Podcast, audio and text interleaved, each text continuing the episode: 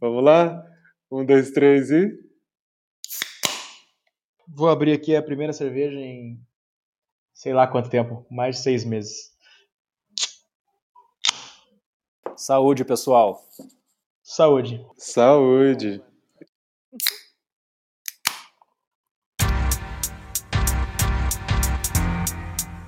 Caramba, fiquei até emocionado. Começou o 14 episódio. Primeiro o café, depois o resto. Um episódio diferenciado. Quanto tempo sem tomar cerveja, Hugo? Você tava? Seis meses? Ah, Desde novembro. Por um bom Nenhum motivo. álcool. É, por um bom motivo. Cobrei o jejum por um bom. Cara, é boa essa cerveja, né? Eu sempre gostei. O lance dela ser clarinha muda tudo, cara. Ela é boa. E eu consigo sentir café. Pra ser bem sincero, Nossa, tá os maravilhoso. eu não consigo, mas essa eu consigo. Bom, vamos começar. Hoje, o episódio, 14 episódio, ele é patrocinado pela galera da Morada Companhia Etílica, aqui de Curitiba, que desenvolveu a cerveja Hop Arábica, que é uma cerveja que foi feita em parceria com o Luca, aqui de Curitiba também, que mistura café e cerveja e pelo amor de Deus, que qualidade de cerveja. Eles mandaram para nós, cada um aqui recebeu na sua casa para experimentar. E aí, naturalmente, a pauta de hoje é cerveja e café, café e cerveja. O que que a gente pode aprender com o mundo da cerveja? O que que a galera da cerveja pode aprender com o mundo do café? Enfim, tudo certo com vocês, Hugo e Munir? Olá. E aí, galera, aqui sou eu de novo. É, eu tava só esperando esse episódio pra voltar a beber mesmo, desde novembro. Você tava só esperando o publi, hein, Hugo? É, a gente pediu pra morada lá em novembro, né? E ela mandou até que enfim. Burocracia. Obrigado. Pô, mas vamos começar brindando aí, né? Vamos.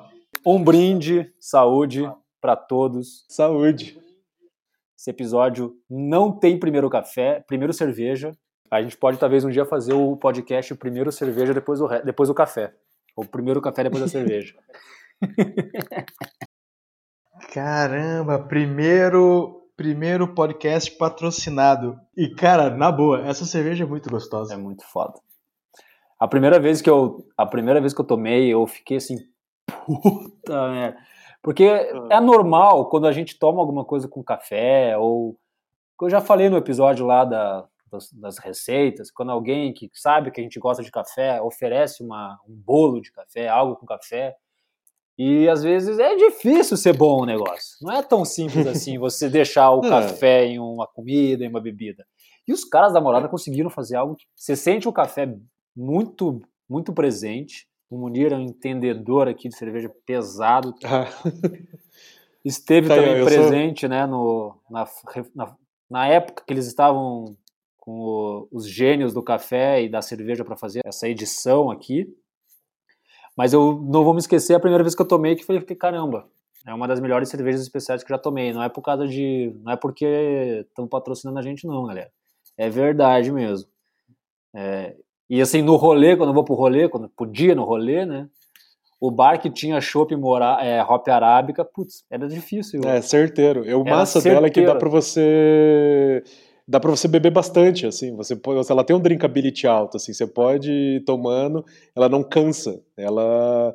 Quando vai esquentando, você vai sentir um pouco mais de café. No começo ela é mais cerveja, mas assim, o, ela é refrescante, tem o, o- um, um pouco do. Você vai sentindo um pouco de amargor do lúpulo aparecendo depois de um tempo. Então ela é, bem verdade. divertida nisso e, e é muito massa, porque a gente não falou aqui que ela é uma cerveja clara.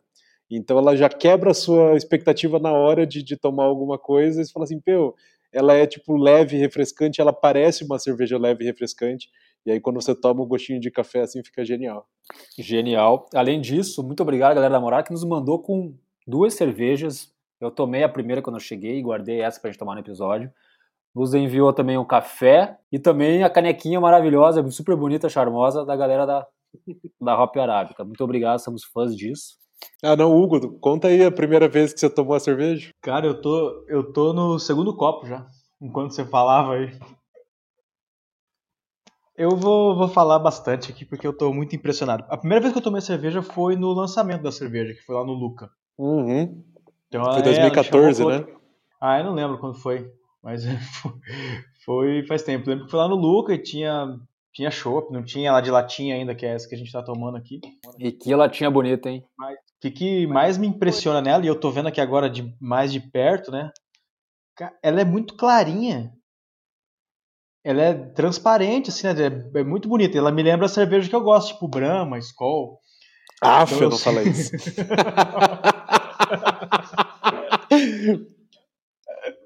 Não, ela, é, ela lembra uma cerveja clara, uma cerveja leve. Não sou um tomador de cerveja, vocês viram? Não tomava cerveja, estava nem tomando nada, mas não sou um tomador de cerveja. Mas esse fato de ser uma cerveja leve, igual você falou que é fácil de tomar, é, já é impressionante. E lá no fundo, ela tem uma finalização de café. É, e todas as pessoas que já tomaram comigo, já tomei ela algumas vezes assim, as pessoas que já tomaram comigo, é, conseguem sentir. Então, é uma finalização de café e é fácil de sentir que não é uma cerveja, a cerveja escura que você, beleza, é café, mas tanto faz se colocar aqui ou não, porque por si só uma cerveja escura para mim já tem gosto de café. E essa aqui não, essa aqui você conseguiu adicionar, eles conseguiram adicionar um gosto de café e deixar uma cerveja clara que, né, a cabeça fica meio assim, pô, caramba. Como é que pode ser uma cerveja tão clarinha, tão tão transparente igual ela é, né? Tão límpida assim e com gosto de café.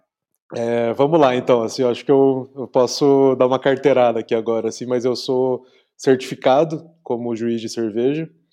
E aí eu conhecia, ah, aproveitando o último, ah, aproveitando o último, último episódio, né? Eu tenho o meu badzinho. Você tá no seu lugar de fala, então, Munir? Olha aí, hoje eu tô. Mas é engraçado, porque quando isso que o Hugo tava falando de cervejas que têm cervejas escuras lembram café, é uma nota de café, não necessariamente ela vai café na receita. Essa aqui é uma cerveja clara que depois de feita, isso não é segredo, eles já abriram isso, mas depois de pronta eles adicionam café gelado. Eu já ajudei um pouco no processo de produção dela. Então assim, você tem que passar vários cafés e resfriar imediatamente. Então ele para de extrair, né? Tipo, a ideia é que você faça um café e depois com a cerveja pronta, a cerveja clara pronta, uma porcentagem é de café puro, adicionado. Então, assim, a proporção é muito maior de cerveja clara do que do café, que é uma bebida escura, que deixa ela, assim, douradinha, assim, sabe? Então, ela... Sim, e aí você para o processo de extração do café. Como cervejeiro caseiro também, assim, você vê que é muita...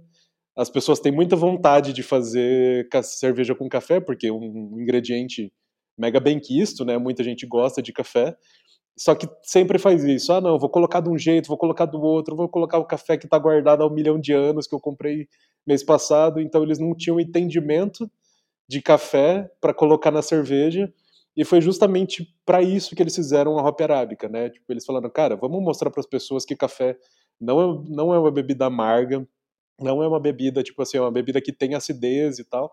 Então eles trouxeram em 2014, olha isso, é, tipo assim, isso para o mundo da cerveja de uma maneira assim, entendendo o, os processos, assim, né? Então já conversei um pouco com a Carol do Luca, que acho que fez bastante parte desse processo criativo quando eles sentaram para fazer.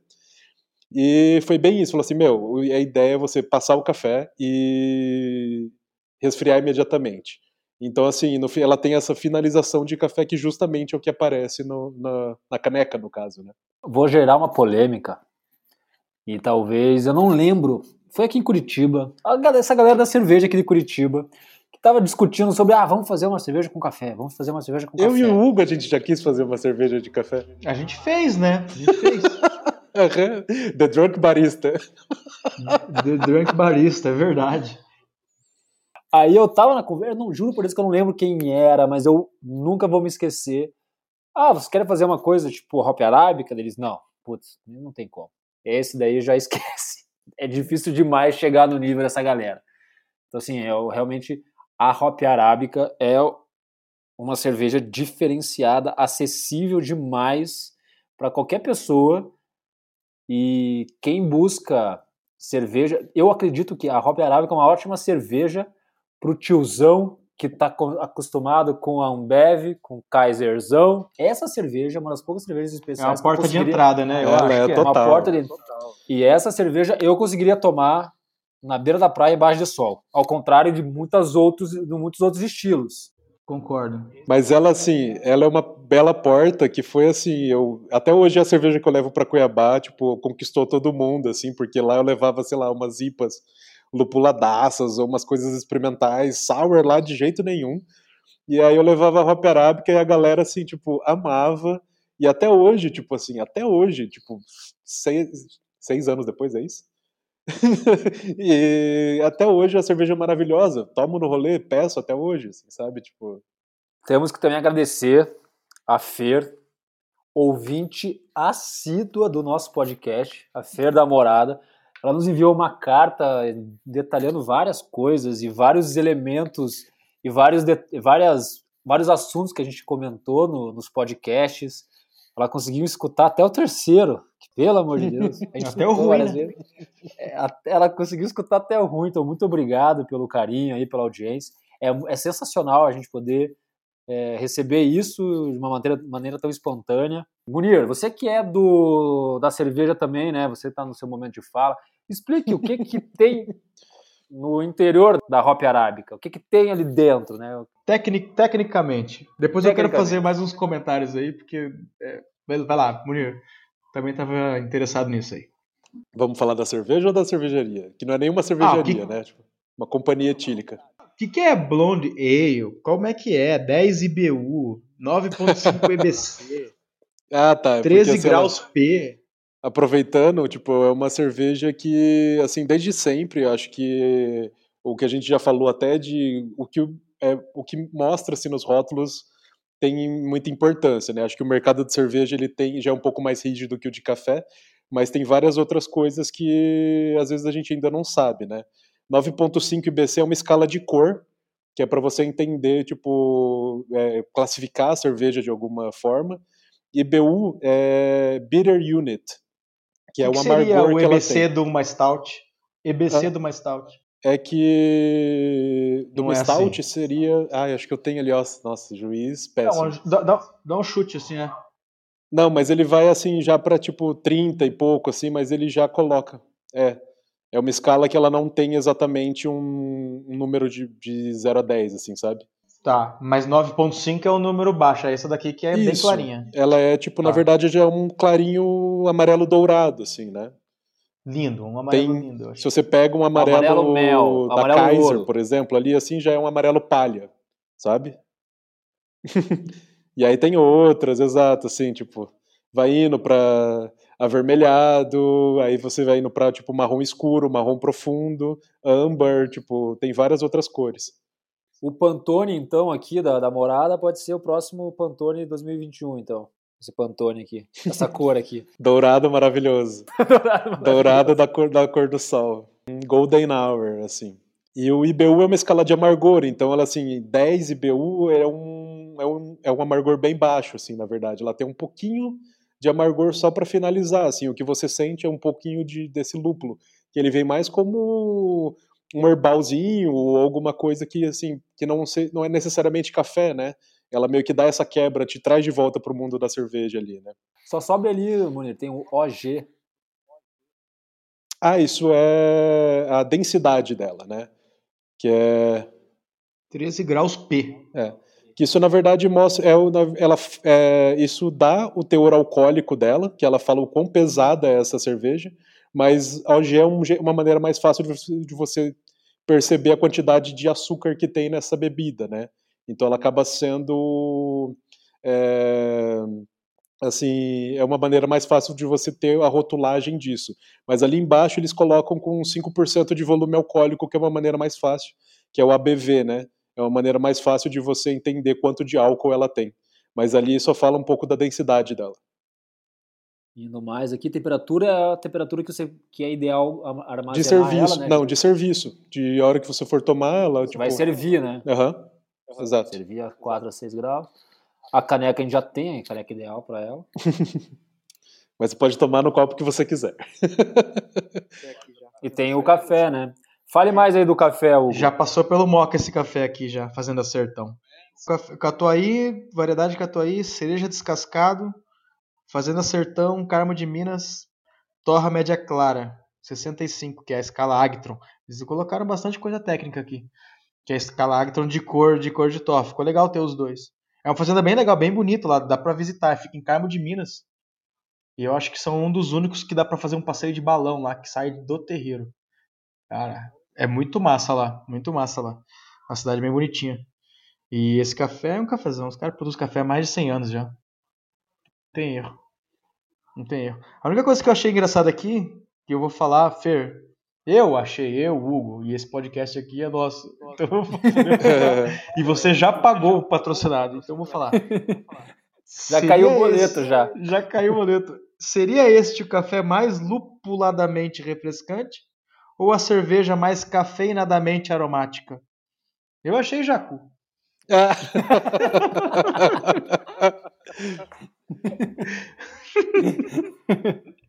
Des, Seria, desculpa aí, lá. desculpa aí. Não, mas o embaixo é legal. O me melhor das duas eu, bebidas. Eu, eu falo que é a cerveja mais cafeinada. A cerveja mais cafeinada do Brasil. Cara, é, pra mim eu falaria que a cerveja clara, a única que tem café, que eu consigo sentir equilibrado, é a única. Já tomei outras pessoas, falei, cara, não deu, não conseguiu. É, eu não posso falar que é mais cafeinada que a questão da cafeína, mas eu falo, é a cerveja que eu. A equilibrada, cerveja cara. Os caras detonam, Mais né? equilibrada. Né? É impressionante. É total. Tomaria fácil. Ah, essa aqui, como poucas, eu tomaria fácil na beira da praia e é muito massa, porque no Nordeste. é um erro grande que eu tava falando da galera querer fazer cerveja com café. Eu e o Hugo, a gente fez uma experiência aí, era o Drunk Barista, que era tentar pegar uma cerveja tipo com outro perfil de sabor, que seria uma APA, e colocar cold brew. Só que a ideia do cold brew é, tipo, legal, beleza, combina, só que o cold brew acaba sendo muito mais gorduroso, né? Ele, tipo, o óleo do café fica ali uhum. muito forte. E aí matava a espuma da cerveja. E aí ela ficava gostosa e tal, mas imagina você comercializar uma cerveja ali com uma carinha de choca, assim, sabe? Então, você chega lá, tipo, essa aqui pelo menos tem uma espuminha, assim, resistente, fica para sempre ali, faz um, a gente chama de laço belga, né? Tipo, ali que fica fazendo aquelas camadinhas na caneca. Então, Como é que é? É, ah, tá. Belgian Lace é quando você vai tomando uma cerveja que vai, sabe, deixando um degrauzinho assim? Isso aqui, ó. Isso, exato. Um anel, fica um anel de espuma. É, ela tem um colarinho resistente, né? Então ela fica, tipo, deixando. Isso quer dizer que ela tem uma. É, é uma, é uma qualidade, né? Uma qualidade estética, né? Cara, e a nossa não demais. tinha. Nossa, isso eu nunca tinha reparado. Eu já tinha reparado nisso, mas não sabia que, que esse laço indicava também qualidades. E tem nome, tem até nome. falta dele, né? Uhum. É engraçado. Aqui a gente já dá para fazer uma comparação muito legal, que é que é essa toda essa parte técnica que tem na cerveja que não tem no café, né? Tem muito mais coisa para ser avaliado aqui do que no café. É, mas aí tem uma coisa assim, é muito mais rígida a, a fiscalização, né? Quando você está comercializando álcool, né? Tipo assim, a, acho que a fiscalização é muito mais intensa do que quando, tipo assim, principalmente no café de especialidade que a gente já estava falando no episódio passado, que assim, os selos e as certificações e as coisas que estão no rótulo, elas são um pouquinho mais brandas, assim, né? E aqui, mas eu, sei, eu tenho certeza que boa parte do, do rótulo da Hop Arábica, primeiro que ele tem uma escolha estética muito massa, Gabiru, um abraço, que fez essa arte maravilhosa. Parabéns. Mas as escolhas de colocar mais informações vêm dos cervejeiros, porque se você procurar uma cerveja uh, das indústrias maiores, assim e tal, não tem tanta informação como essa, sabe? Até porque a pessoa não, não, não tá preocupada em informação. Ah, só a galera coloca no limite mínimo de informação que tá ali, que é quantos de álcool tem, assim, sabe? Tem. Não, o cara quer ver o preço. 0,99. Ah, cara, eu não sei. Eu sei que ela é gostosa, eu já bebi a lata inteira. Eu vou pegar mais uma lá para contar um pouquinho da história da, da, da cervejaria. Já volto, hein, rapidão. Então tá, eu vou, eu vou contar uma história enquanto isso que a Fernanda não sabe porque ela não estava lá. Mas a gente resolveu fazer uma cerveja dessa. E eu juro aqui nesse podcast que eu não sabia que eles estavam fazendo. Mas eu, a gente foi numa cervejaria que tinha aqui em Curitiba que chama Hop and Roll. E eu tive essa ideia lá, falei, cara, vamos fazer uma cerveja clara com café? Não fui eu que tive, mas a gente lá junto. Vamos fazer uma cerveja clara com café? E daí a ideia foi legal, a gente fez o cold brew lá, control, primeira vez que fez um cold brew controlado na, a temperatura da câmara fria. Ficou muito bom, ficou diferente de todos. A gente fez cold brew e colocou dentro de uma cerveja que era, acho que era uma blonde ale também que eles têm lá. E tomamos e a cerveja ficou sensacional. Não lembro, a cor ficou bem clarinha assim. Não, perdão, a gente fez o cold brew e eu fui buscar o café que o Luca torrava o café do Moca. E a hora que eu cheguei no Luca, tava lá o Junqueira fazendo o processo do café da morada, fazendo o processo do café para levar para colocar dentro da cerveja. E eu perguntei: "O que, que vocês estão fazendo?" quando eu vi o barril de cerveja. A gente vai fazer uma cerveja, uma cerveja com café. Eu falei: "Caramba, na mesma semana que eu tava fazendo uma que eu achei que eu tive uma ideia, os caras já estavam enlatando já, deu Então, de novo, igual a história desse podcast, a gente não conseguiu ser o primeiro, mas Talvez o segundo. Mas a cerveja ficou boa, a gente não usou ela. A gente tinha um nome, tem o rótulo, que era Mocha on the Hops. Tem um rótulo que é bem bonito, que a gente desenhou, um galo e tal. Mas é, mas é isso, eles fizeram antes. Então eu vi o processo, que era um segredo antes. Eu vi o processo de café, como é que eles faziam. Eu não vou contar aqui porque é um segredo. Como é que eles fazem. E é, realmente é um, é um negócio que teve estudo ali, não foi, ah, vamos pegar o café e vamos jogar dentro da cerveja. Então, ó, escuta umas... aí, ó. Opa. tem, é, tem, tem serpentina que... no meio, tem, tem serpentina no meio. É, não, com certeza, eles resfriam, né? Depois de, de passar do café, o resfriamento é a parte crucial ali, né? De manter o sabor e parar a extração, né? Muito bom. E essa aqui é muito melhor, meu Deus do céu. Essa cerveja é muito boa. Mas eu lembro que a sua cerveja lá foi até elogiada pelo Garrett Oliver, não é? Ele não estava aqui no Brasil no dia que vocês fizeram? É, como não tinha ninguém lá para falar que é verdade, eu estava lá, o cervejeiro da Brooklyn tomou a nossa cerveja e eu tenho a foto dele. Ele tirou o chapéu e colocou o chapéu na minha cabeça e falou: Essa cerveja é maravilhosa. E eu tenho a foto, tenho a foto. Manda essa foto aí pra gente postar no Instagram. Vou pegar ela, vou pegar ela cervejeiro da Brooklyn. Mas é isso, cara, é sensacional. Mas a gente tá falando de, de mercado, de comparação, porque daí a gente. O Moca começou porque a, a cerveja começou aqui em Curitiba. Ah. Então a gente falou, poxa, vamos aproveitar essa, né, esse caminho aí que a cerveja tá trilhando de as pessoas começarem a se importar com, com coisas diferentes, né? Com Total. coisas de mais qualidade. O Moca começou com isso. E por alguns anos a gente achou que a gente ia seguir o mercado da cerveja que estava crescendo demais nessa época, em 2012, né? Uhum. Aqui, a hora que a, provavelmente a morada começou, os, todos os outros aqui em Curitiba, que a gente foi também referência, como é no café, referência na cerveja também pro Brasil. Uhum. Até é, estética, agora... né? Aham.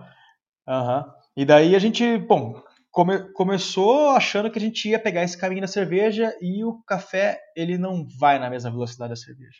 Só você ver a né, como é complexo a quantidade de número de IBU, de OG. E o café é, cara, é corpo, doçura, acidez, entendeu?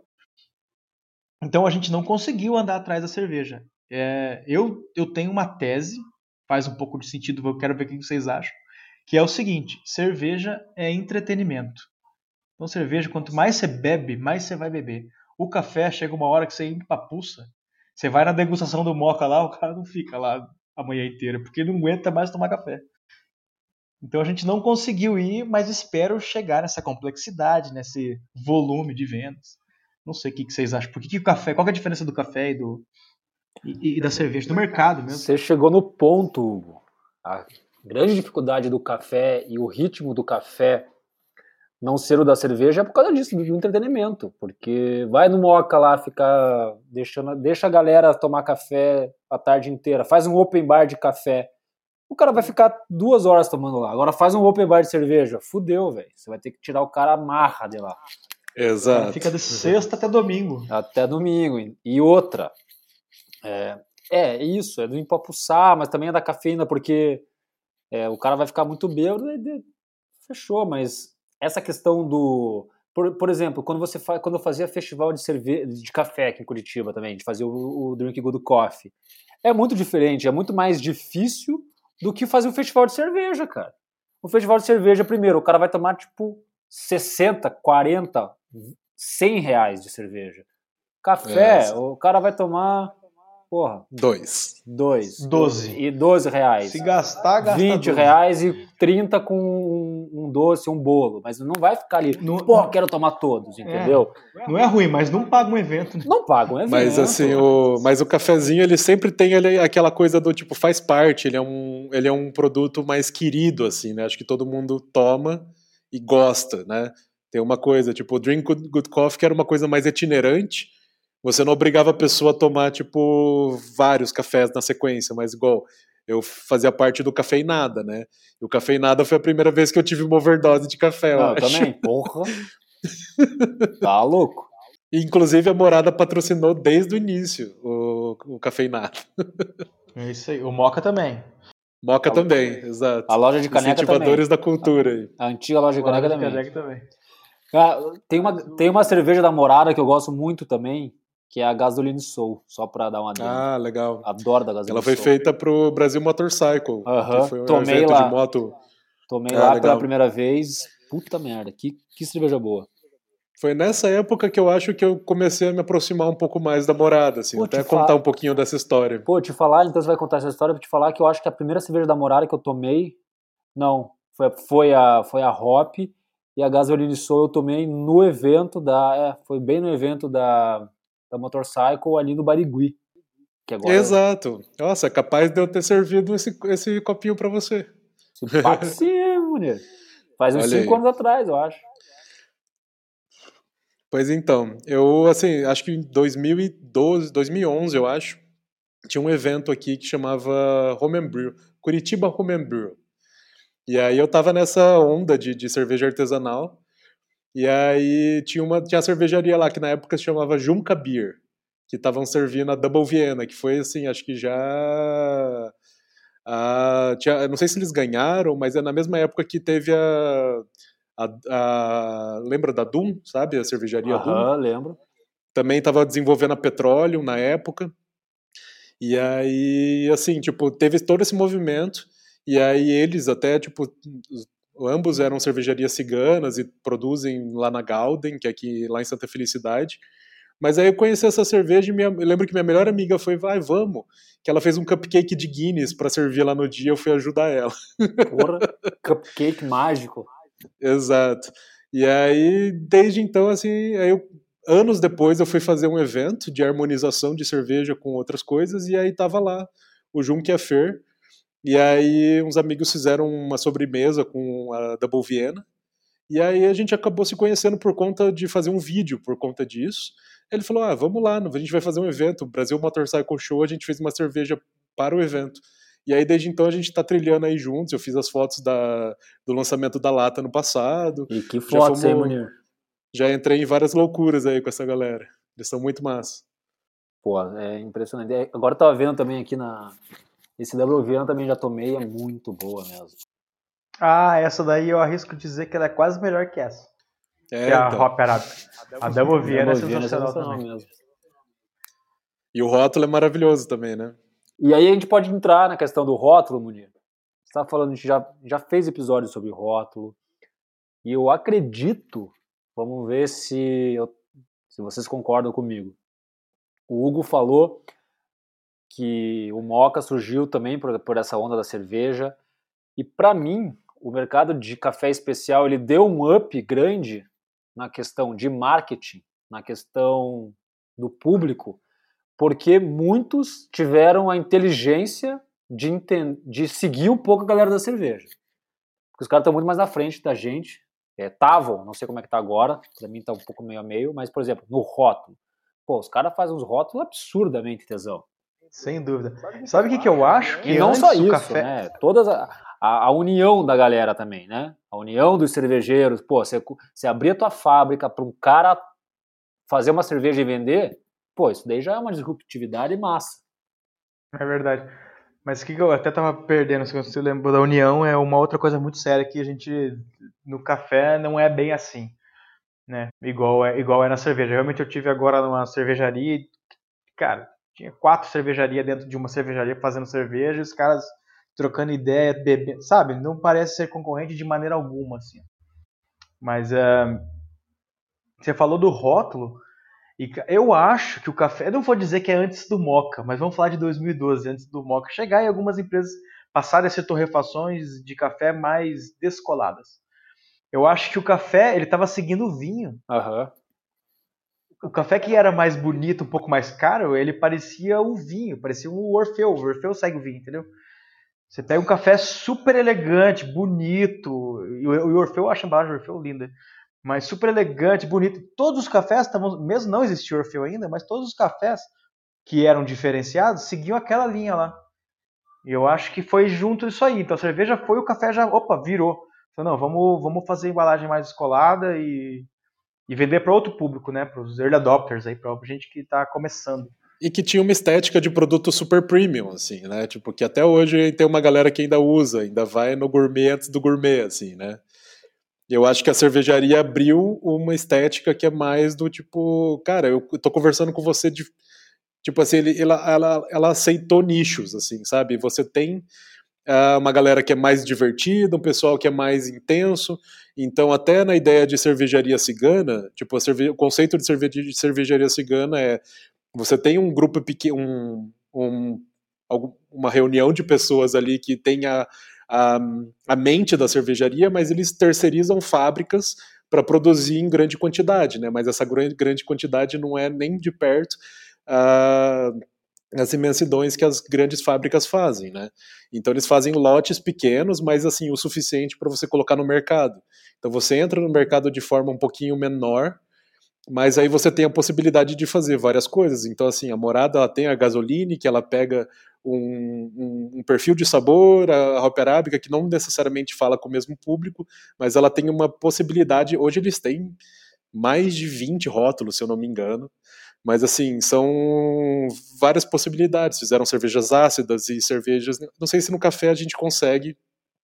Até consegue ver perfis de sabor, mas o café parece que ele tem um alcance menor né, do que a cerveja.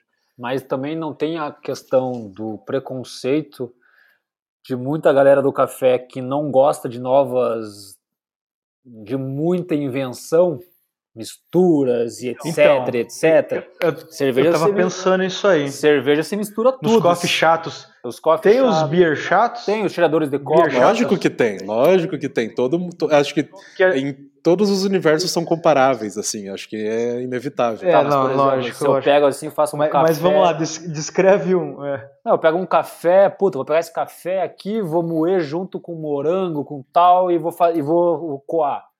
Ah, vai ter Cara, pega o. Frank, o Frank Ultra Coffee, que tem o melhor nome de todos, assim, que é, cara, o cara faz cafés maturados e depois torrado, então ele pega um perfil de sabor muito diferente cara, ele tá insistindo desde muito tempo, assim, sabe? Tipo, e ele vem do mundo da cerveja, essa parte de fermentação e tudo mais, essa ideia, tipo, é antiga. E, assim, eu vejo que as pessoas têm uma resistência tem, a, um, tem. a, um, sabor, tipo, um pouco mais fora do... do, do... Eu acho que o, o universo do café ele é mais travado, assim, né? Total. né? Tipo assim, você tem que sair do, do, do dessa, dessa, dessa dessa coisa do café torrado e do sabor de chocolate, assim, sabe? Tipo, que ainda tá muito preso ainda na cultura. Tem que descer do salto. Não, vamos lá, eu vou fazer um café com avelã. Meu, é isso.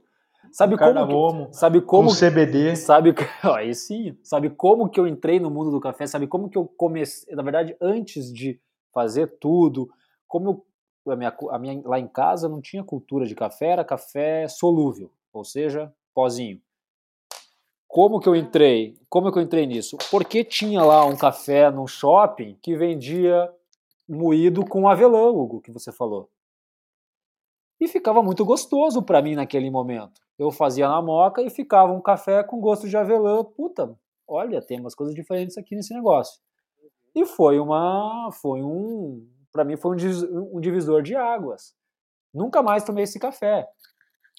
Mas assim, talvez eu vou até comprar nem sei se tem ainda na cidade aqui, mas esse café torrar, moído junto com avelã, para mim que era um early adopter e nem sabia que existia café de, de qualidade, porra, para mim foi um, divisor de águas. Pensando, caramba, eu consigo ter uns sabores melhores neste café do que aquele sabor do, do solúvel que meus pais tomam agora. Então, é um começo. Ao mesmo tempo que se eu falo para as pessoas, pô, faz o bulletproof coffee lá, meu, eu não quero quando eu faço um bulletproof, eu não tô querendo sabor. Cara, único exclusivamente eu quero gás, com a boca. É isso, isso que eu quero. Eu não tô afim de que o, o meu bullet seja maravilhoso, o gosto bacana. Não, cara. O objetivo é outro. Claro que eu não vou pegar um cafezão maravilhoso para fazer ele. Eu pego o café que está passado, já está mais estragado, tipo, mais torrado há muito mais tempo, está aqui na prateleira e faço. Eu, porque o meu objetivo é esse. Ao mesmo tempo, quando eu pego o café e misturo com chá, já vi gente olhando e falando, o que, que é isso? Eu vou fazer, vou fazer uma propaganda do Moca de novo, talvez quando esse episódio for ao ar a gente já não tenha mais, mas a gente lançou um fermentadaço. É, pode ser. Cara, o café, ele tá no limiar do podre. Acho que mais três horas na, lá, no, lá, fermentando, o café ia estar tá com uma distringência horrível. Deu um trabalho para torrar, para tirar a distringência, mas você sente que tá comendo uma manga que já tá preta, entendeu? E eu vi que a galera a ali ficou meio receosa com a palavra podre, né? Ah, não é, pode. É. Nossa, meu Deus. Não, não pode. E, e, é a verdade, cara. É a verdade. O professor, professor Ensei Neto, ele ia, se ele escutar isso aqui um dia, eu falei, é, eu sei qual que é o café. Porque foi ele o primeiro cara que falou, nossa, esse café tá podre. Eu falei, nossa, que ideia boa que você me deu. E então é um café que você vai aprender sobre fermentação se você tomar. É um Sim. café que você fala, nossa, chegou aqui, isso aqui é o máximo da fermentação. Pouca doçura, trabalho para torrar para não ficar destringente, mas pouca doçura, é, gosto de fermentado, gosto de fruta que está passando. Mas você aprende, cara. Você compra o café uma vez e aprende. Então teve muita gente que falou, pô, que legal que você fez, que ideia boa. E tem gente que falou, eu mostrei o café verde falou, cara, não, não venda esse café, esse café tá, tá fermentado passado. Mas como é que você vai ensinar as pessoas se as pessoas não tomam esse? Uhum. É, não. É preciso chegar no alcance né, das, das, das situações. Eu até. É, é, engraçado, porque voltando no paralelo da cerveja e do café, a Morada também faz cervejas que ditas estragadas, né? Você tem um perfil de, de sabor que é o, o funk, o que é da levedura selvagem, o Brettanomyces, que todo mundo tipo tem, teve uma época que tava todo mundo, meu Deus, é isso o futuro da cerveja. Só que é cansativo. Só que tipo assim, a, enquanto isso, a, a, a, morada já tinha feito outra cerveja e falou assim, meu, isso aqui tá estragado, mas assim, é estragado com controle. tem, não parece fazer sentido, mas faz, assim, sabe? Então é preciso que as pessoas conheçam para falar. Mas é, dando essa volta inteira para falar do quando a gente estava falando de pessoas torrando café em casa, você não acha que acidentes de torre em casa, no, acidentes na forma positiva, do a pessoa tentar torrar um café e chegar num resultado diferente e falar, meu, isso aqui tem potencial, não é algo interessante para quem está tentando torrar em casa, que a gente estava falando no, no outro episódio da quarta onda? Isso é o problema, é ele saber como Eu acho que sim. O problema é ele saber como repetir o acidente. Sim, ah, mas é. a, galera, a galera que tá torrando em casa estuda mais do que a gente. Talvez não mais que o Hugo, mas enfim. É, não, eu, eu, acho que sim. Acho que sim. Acho que é lógico, na verdade. Vamos descobrir. O... Falou da. É, você, Munir, você falou da torre em casa. A gente teve uma moda muito grande também de fazer cerveja em casa. Pô, tô aí vendendo minhas panelas até hoje. E, as, e, e o, o, resultado disso é que muitos conseguiram encontrar uma paixão e uma profissão, só que muitos mais olharam e falaram: Meu Deus, é muito difícil. Não é, é. tão simples assim. Esta onda de fazer cerveja em casa, você que está mais por dentro do mercado, ela estagnou e vai ficar de nicho, de nicho, de nicho? É que assim, eu acho que. É que não sei explicar mais ou menos esse, essa ideia da onda, porque assim, eu comecei a fazer cerveja em casa por vontade e o mercado ainda era um pouco fechado, pelo menos aqui em Curitiba. Então você tinha a possibilidade de tomar uma cerveja alemã, belga, algumas coisas brasileiras assim, tipo, na época, mas era muito caro. E aí, de repente, apareceram várias cervejarias, e aí você começou a ter um mercado um pouco mais acessível. Eu e meus amigos, a gente fazia numa, ideia de diversão, assim, ah, meu, vamos fazer pra gente tomar o estoque, assim. Ninguém queria vender, ninguém queria transformar em cervejaria. Eu acho que muita gente se descobriu nesse caminho e falou, cara, tipo, isso, isso aqui tem potencial. E aí começou a brotar cervejaria para tudo quanto é lado, assim, inclusive uh, não só cervejarias ciganas, aproveitando o, o espaço físico de uma fábrica grande, mas assim realmente construindo fabriquetas de cerveja, assim, o que é muito impressionante. Tipo Curitiba, é, Porto Alegre também, muitas outras cidades assim viraram polos cervejeiros assim de cara, a galera investiu. Só que não sei, eu acho que deu uma estagnada no mercado, porque começou a aparecer muito, tá saturado, na verdade, acho que é a palavra. Só que hoje em dia você vê, porque quando o cara transforma isso num negócio, você precisa cuidar muito da parte comercial. E aí ele fica tendo que pagar as contas. Então não vale a pena você, quando você está em casa, você fala assim: quer saber? Eu vou comprar uma carne maravilhosa e fazer um churrasco e fazer a cerveja no mesmo dia e vamos gastar ingrediente e tudo mais. Assim, vamos colocar. Cara, eu amo. Ah, baunilha, sabe? Tipo, e baunilha hoje tá caro pra caralho. Cara, se você vai fazer uma cervejaria, tipo, comercial, baunilha vai ser o último ingrediente que você vai colocar ali dentro, sabe? Os tipos de grãos que você vai colocar e tal. Então começa a virar um trabalho e isso começa a ficar meio frustrante, eu acho. Então, assim, hoje em dia eu vejo cervejas de cervejeiros caseiros que são, assim, fenomenais, incríveis, mas são inviáveis de fazer numa fábrica, sabe? Como toda então, onda, é, tem o boom e se mantém e continua, se perpetua os, os melhores, os melhores, os melhores. Sim, e a parte comercial é um talento também, não é todo mundo que tem. É, mas a, a massa aumentou muito, né? Sim, a, a aceitação de, pessoas, de, mercado. Com essa entrada de monte de, é, a quantidade de pessoas que hoje só tomam cerveja cerveja artesanal, não sei nem se é artesanal o nome hoje, mas que só tomam isso é gigantesca. Tanto que a palavra artesanal já não existe mais tanto. Pois é. Tanto que eu falei Brahma aqui, vocês torceram o nariz aí. Pô. Mas assim, a própria Brahma tá fazendo, tá tentando tá correndo atrás. essa fatia, tá, com, exato. Tá comprando, né? Tá comprando quem tá fazendo, né? Exato. Tem o um mercado, né? Eu tava vendo uma pesquisa aqui. O mercado cresceu, é. Tem uma pesquisa da, da galera da Mintel que fala que mais da metade dos jovens entre 18 e 24 anos que está 53%, mostram motivados a experimentar novos tipos de cerveja, especialmente as com novo sabor ou sabor inovador. Ou seja, a galera de 18 a 24 tá atrás. 10 anos. Entendeu? Então tá atrás de. Não, essa pesquisa foi de 2018. Não, eu digo, não sei quanto que é o. Que chegou a cerveja artesanal no Brasil, mas 10 anos, um pouquinho mais. Eu acho que mais, acho que mais. É, deve ser isso aí também. É, é isso aí mesmo. Para aparecer no mercado, para você ouvir mais, né? Não, é um curto, um curto espaço de tempo. E outra, por ó, com essa pesquisa, quem que consome cerveja. É, o Brasil é complicado, mas assim, pô, você pega na universidade, a quantidade de cerveja que eu tomava dos 18 a 24 anos era mil vezes maior do que, do que agora.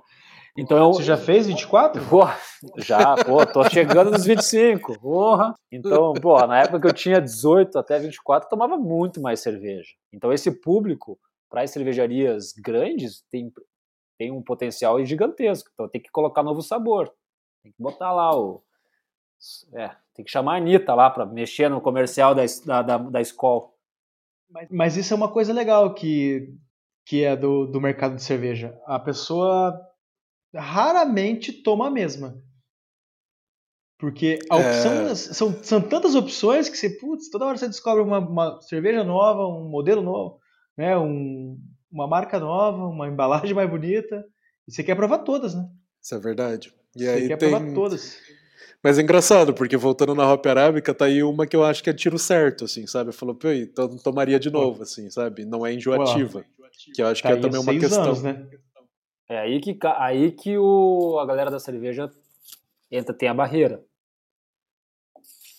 Porque você consegue tomar, você bota lá para piazão de 18 anos da faculdade, você bota lá um.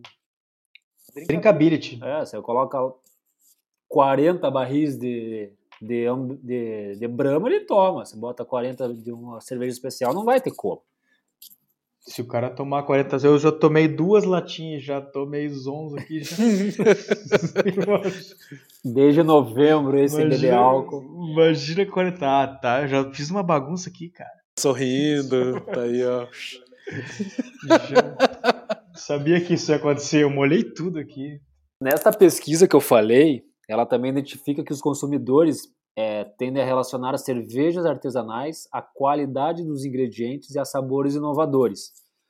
Questionado sobre quais fatores definem uma cerveja artesanal, para essa galera que não tem muito conhecimento, quase metade, 45%, respondeu ingredientes de alta qualidade, 43% mencionou sabores únicos e inovadores e 34% ingredientes e métodos de fermentação natural. Pô, você já começa a perceber uma evolução grande aí na, no entendimento desses consumidores. Tá, tá todo mundo educado, né? Pô. Vai fazer isso com a pesquisa do café agora. Cara, ah, mas se você pegar só o nicho de café de especialidade, eu acho que a galera tá por dentro, assim. Não tá, ô louco. Oh, na tua bolha, na nossa cara, bolha, meu, né? o Munir, o Munir, terceira vez que eu falo, sai da bolha. Terceiro episódio. Munir, cara, o mundo não é não, assim, velho. Bate no teu vizinho, Munir, sai agora, bate na porta do seu vizinho Fala, abre. Deixa eu ver que café que você tá usando aí. eu vou levar um café pra ele um dia antes. Pergunta se ele sabe o que é café especial. Não sabe. Não sabe. E se sabe, não tá nem aí. Às vezes o cara sabe, ah, mas é café. E o cara continua tomando.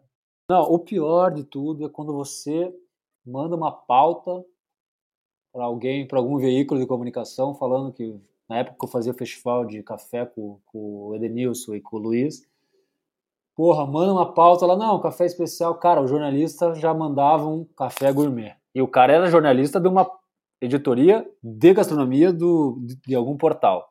Pô, daí você vê, pelo amor de Deus, cara, aí fudeu, aí você já brocha. Não, é que, é, é, que isso acontece com tudo também, assim, eu acho que é um, é um processo lento, assim, é, sabe? Eu sou jornalista e falo, jornalistas, quando vocês forem fazer um troço, estudo é parada, meu.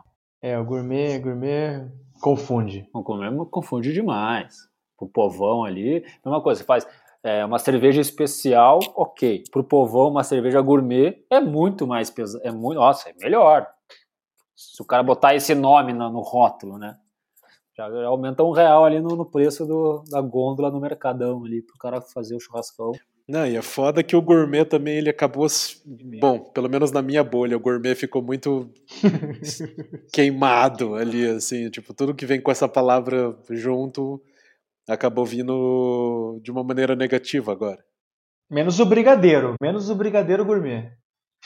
É ruim também, é ruim também. Eu tenho, é, eu tipo, tenho que, eu tenho que concordar com o Munir agora que essa bolha do Munir do gourmet é muito maior. E graças a Deus, o, o gourmet tá muito passado, tá tipo demodê. Boa. o gourmet já era. A pipoca gourmet é boa, hein? O nome é ruim, mas a pipoca é boa.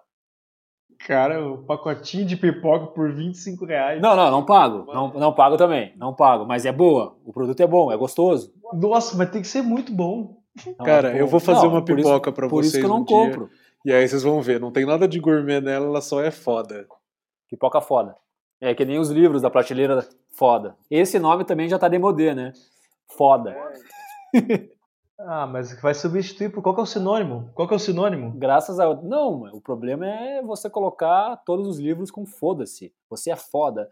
E aí, imagine bota um café, o café é foda, né? O torra foda. Pô, já era, né? Ou foda-se, tá com foda-se, o poder do foda-se. Você não tem, sabe tem se torra foda por aí que eu já vi, hein? Torra foda, você não sabe se ficou Já vi bom, torra foda por aí. Ah, eu concordo, mas se a gente fosse entrar nesse, nesse papo aí, vai longe, cara. Vai longe, é outro, é, é outro episódio. Às vezes você não quer ser foda, viu? Eu quero viver de boa aqui, passando bem. Né? Não, eu não, não sou, eu não sou foda. contra o foda. O problema é que quando alguém lança um, um, livro, seja foda, o resto que vira best-seller, todos os outros começam. Não, o poder do foda-se, não sei o foda-se, o foda-se, foda Vai na livraria, é tudo foda-se agora. É tudo palavrão na, na capa. É, não, vai mesmo, o né? O Felipe tá chateado. É uma, é uma onda. tá, é né? uma onda, é uma onda. É uma, é uma onda. onda. É uma onda. O importante é que se você tá na tua casa e vai estar tá escutando esse podcast sem estar tá tomando uma roupa arábica, lute com isso. Porque nós estamos. nós estamos sendo pagos, sendo pagos para tomar uma roupa arábica. Quem diria? Quem diria? Isso é maravilhoso. Fernanda, obrigado. Beijo, Fernanda. Muito obrigado mesmo. Já fazemos, já fazemos o convite para participar do podcast também, para falar sobre esse mercado, porque o Munir é o único que tem poder de fala nesse troço aqui, sobre cerveja. Tem que, temos, é. que, temos, que, temos que igualar aqui os, os pontos. Então o convite já está feito. É isso aí. Mandem, mandem. Eu queria fazer o próximo comendo hambúrguer. o hambúrguer gourmet? Gourmet, gourmet, lógico. Ah, bom, gourmet. Pô, gourmet. mas dá pra fazer um crostas de café aí. Já ouvi dizer que alguém fez aí uma receita com, com café também. Não, mas não era hambúrguer, era mignon de porco, né? Ah, olha aí. Verdade. de porco. Mas tem, tem essa receita aí, tem essa receita aí. E a semana de vocês? Como é que foi? Como é que, que, que vocês sentiram? O que vocês aprenderam? E o resto dessa, dessa bagaça? Nem sei se eu tenho novidades, não tem novidades. Pois é, eu tô tentando achar alguma coisa que eu assisti, vi, que eu achei massa, ainda tô meio. tô meio desatualizado. Meio desatualizado. Eu tô numa onda de buscar, entender, estudar a tal da criatividade. Aí tô estudando um livro que tem criatividade e física quântica. Quando o Hugo falou, quando Hugo falou sobre, porra, tava tentando, já tava ali fazendo uma cerveja de café e quando cheguei já tava outra pessoa falando.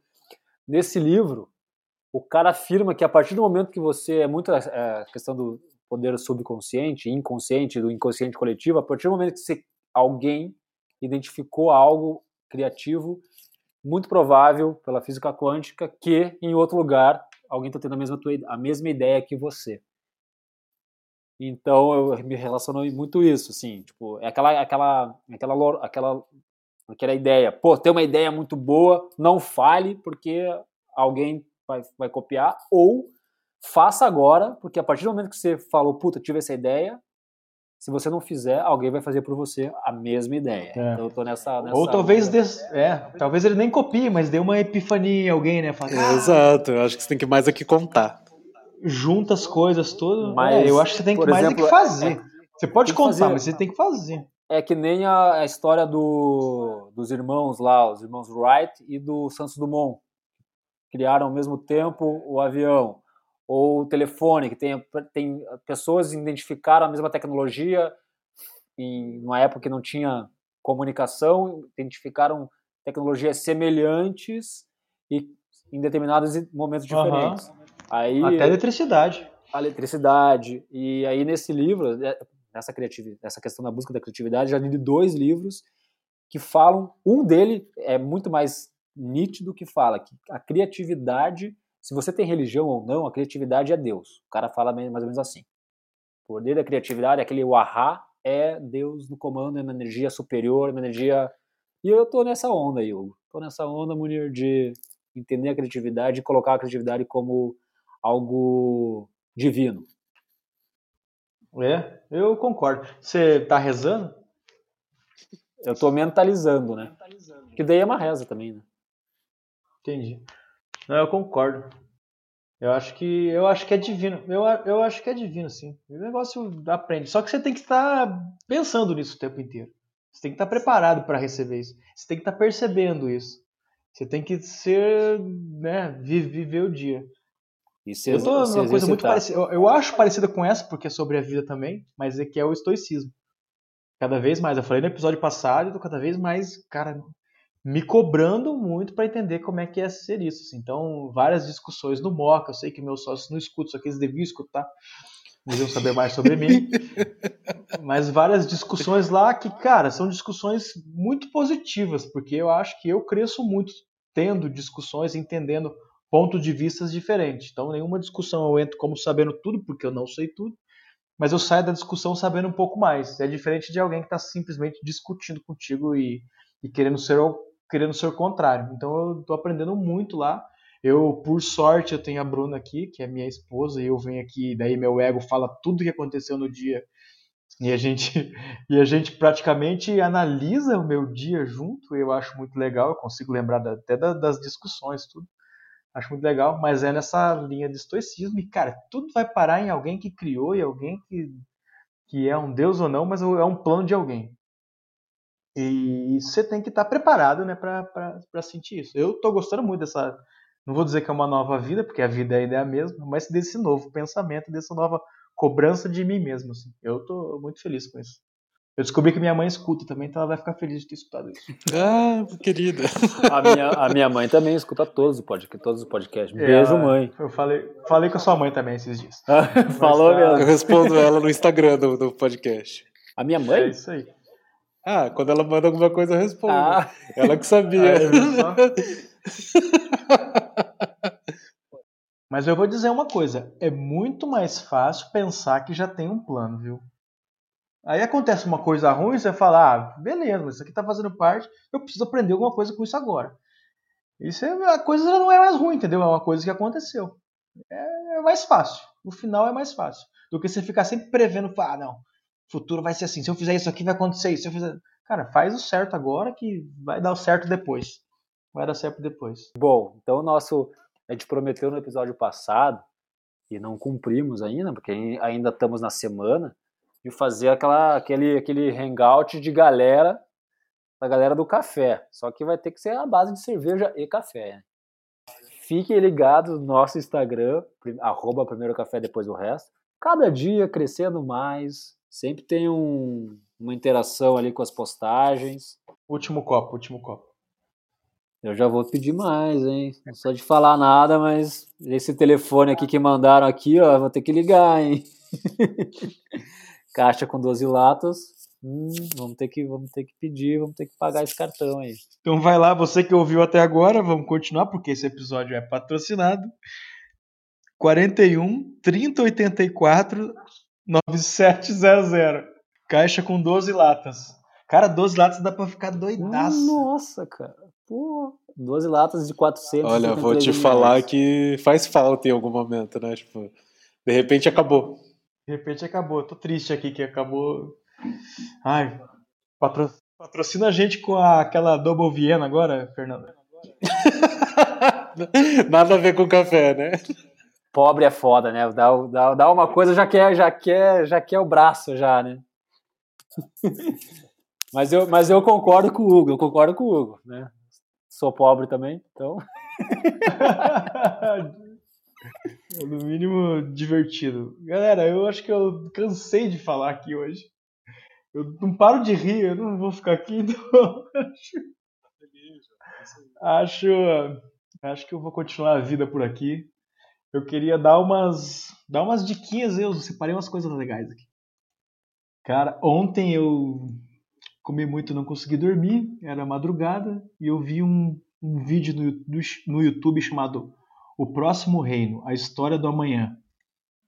Cara, esses vídeos sensacionalistas que o mundo vai acabar, mas é um negócio muito interessante sobre o Daniel, aquele Daniel da Bíblia. É, eu acho que vale a pena. Tem umas profecias que ele fez lá e Caraca, é legal, cara. Bem feito. veja, Munir. Não, não... Veja antes. Veja antes. Manda é, aí pra é mim. Muito... Não, porque é, é, muito, é muito bem feito. É muito bem feito. É um documentário legal mesmo. É, o próximo reino é a história da manhã. Não sei como é que apareceu, caiu lá e beleza, assisti. É, e o contraponto disso é o livro que eu estou terminando de ler, que chama A Dança do Universo, Marcelo Glazer, que é um. Ah, esse aí, é sensacional.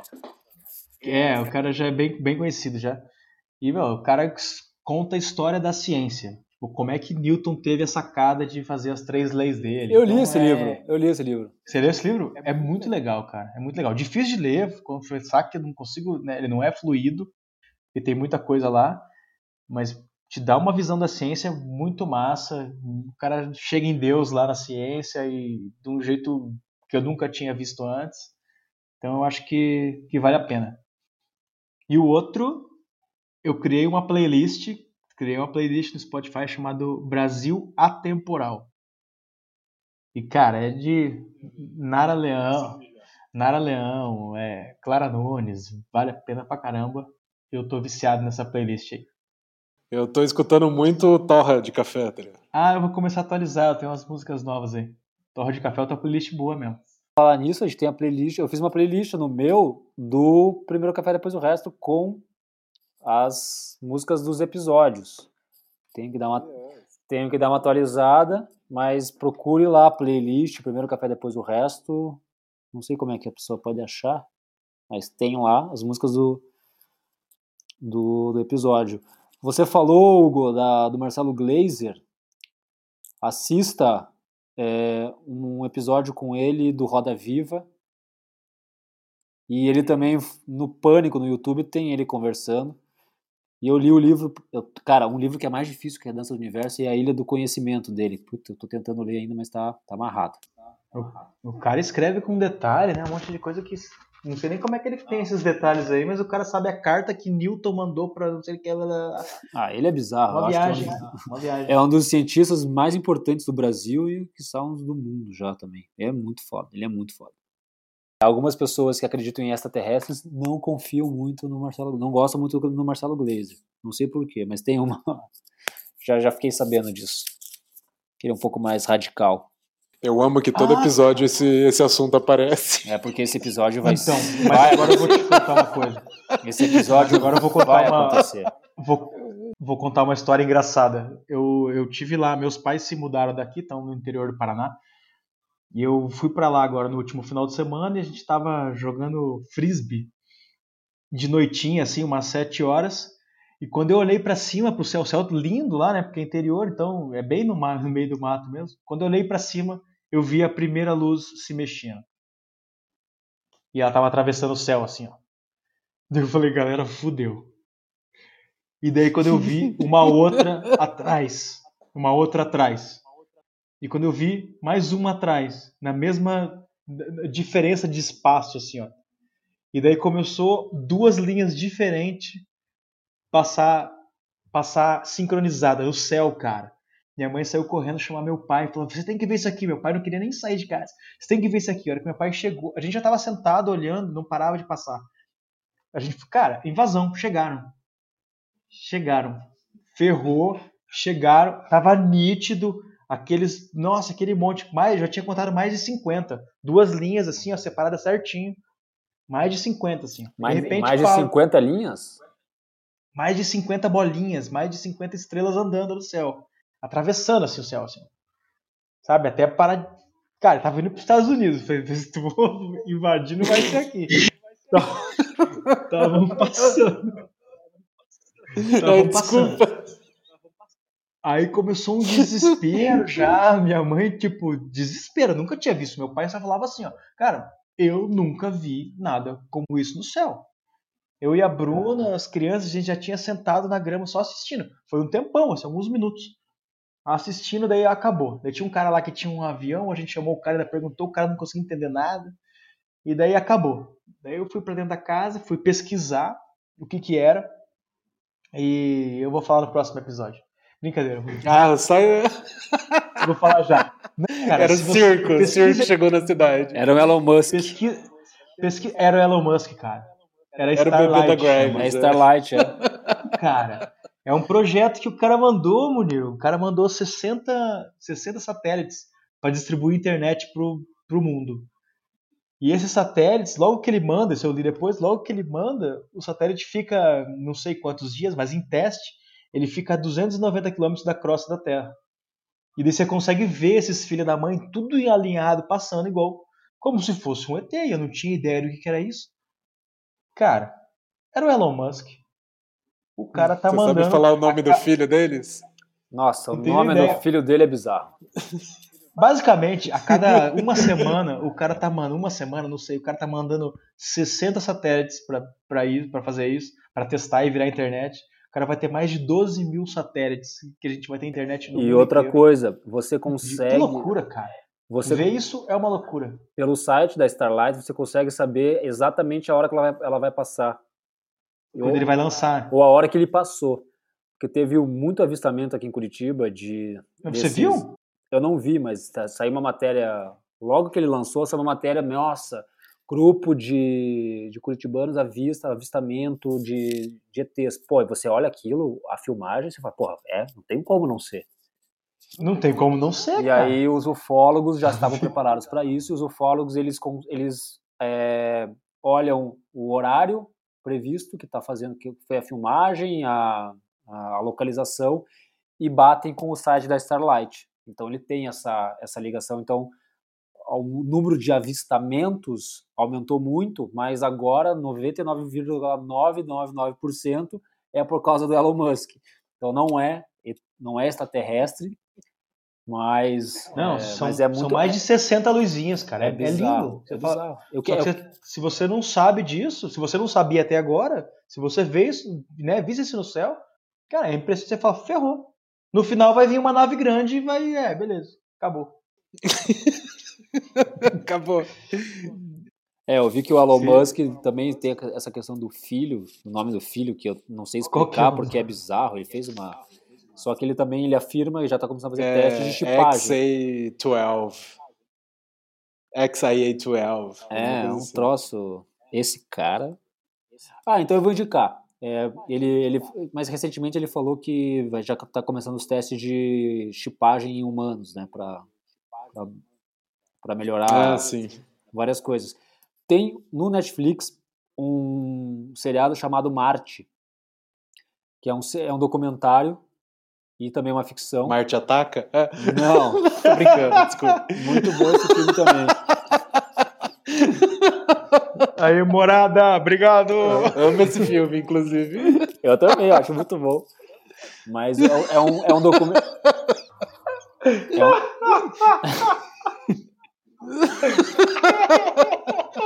O pessoal tá high. Mas é, um- é o, o, o Marte é um documentário e também uma série de ficção que mostra em 2030 e poucos a primeira colonização de Marte, cientificamente, com todas as, as questões técnicas da NASA, etc.